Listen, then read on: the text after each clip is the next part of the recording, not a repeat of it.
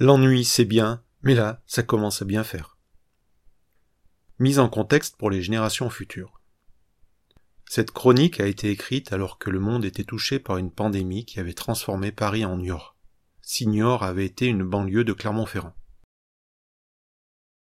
Depuis que j'ai l'ascendant sur ma descendance, c'est-à-dire depuis que les cigognes m'ont fait la grâce de deux poupons emmaillotés à quelques années d'intervalle, je leur répète sans cesse que l'ennui c'est bon pour vous, mes chères filles.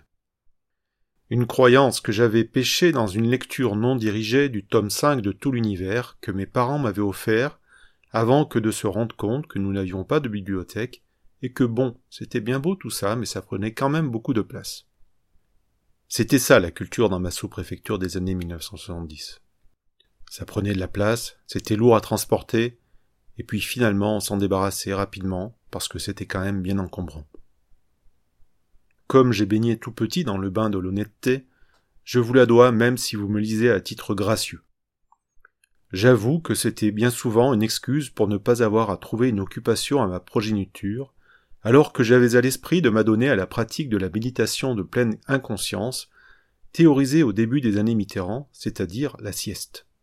Et si je veux encore pousser plus loin cette passionnante introspection, je pourrais dire que l'invention de la méditation de pleine inconscience, marketée auprès des miens sous le nom de la sieste à Gaël, n'a été que le produit de l'ennui dont je me faisais le chantre quelques lignes plus haut. C'est une boucle infinie qui se mord l'une de ces sept queues qui fait que là on a quand même l'impression de tourner en rond, et si vous êtes toujours à me lire, je vous dis merci pour votre patience qui sera récompensée très vite maintenant. Je m'explique. L'ennui angulaire, la pierre sur laquelle j'ai bâti les fondations de mon dortoir, naquit ce dimanche après-midi de février où j'avais abandonné tout espoir d'être un jour gardien de but de synthé, ou deuxième ligne de l'ASM, je ne sais plus exactement. Ce dont je suis sûr, c'est qu'il faisait un froid comme on n'en connaissait qu'au siècle dernier, sous les rayons rafraîchissants de notre astre socialiste. C'était comme souvent pour moi l'occasion d'abandonner un sport qui se pratiquait en plein air glacial.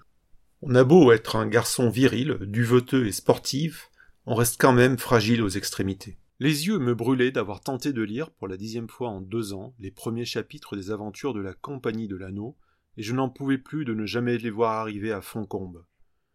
On m'avait promis des elfes très beaux et aériens en diable. Je n'avais que des petits bonhommes rondouillards, aux grands pieds poilus à me mettre sous la dent.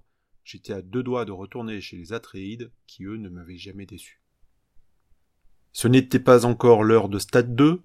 Sur la deuxième chaîne, monsieur Jacques Martin tartinait les après-midi de bonnes couches de paternalisme jovial pour préparer les trente prochaines années à Michel Drucker, qui paradait les samedis soirs sous les spotlights des champs pas si loin de l'Élysée. Il n'était même pas venu le temps béni où j'allais me projeter dans les rues pour courir à ma pâtisserie préférée et prendre ma dominicale tartelette mûre amande, ce qui s'approchait le plus pour moi d'une bonne dose à l'époque. Mes perspectives étaient réduites au mur de la chambre que mes parents m'accordaient. Un long, trop long dimanche sans trouvailles pour me sauver, pas de café en vue, j'étais coincé. Soudain, euh, non, en fait, euh, ce ne fut pas soudain. Petit à petit, mes paupières se firent lourdes, et vous connaissez la suite. Quelques minutes plus tard, j'étais en pleine pratique de la sieste à Gaël. Un tremblement de terre couvert d'oreillers qui allait bouleverser le cours de ma vie, et que j'allais améliorer au cours des décennies qui s'empileraient à la suite. Quatre présidents de la République plus tard. Chaque jour qui n'est pas passé à travailler avec mes camarades de l'autre côté de la webcam ressemble à ce dimanche de février. Comme prévu, Michel a remplacé Jacques. Par Jackie? Et les dimanches parisiens sont des copier-coller des plus mornes de mes week-ends sous-préfectoraux. La révolution molle a bien eu lieu, et n'en déplaise à Jill Scott Heron, elle a bien été retransmise, en direct à la télévision, commenté minute par minute sur les réseaux. Finalement, le lifestyle de la province a nécrosé le gai Paris pour lequel nous, les nous, bobos dont je suis le porte-parole autodéclaré depuis que le bobo est bobo, acceptons de payer tout deux fois plus cher. Mes filles s'ennuient. J'ennuie sans doute celles que j'accompagne. Je vous ennuie. Nous sommes l'ennui. Vos paupières sont lourdes. Nota bene un trait d'humour dont j'ai honte s'est glissé dans cette chronique. Je vous exprime mes plus sincères regrets.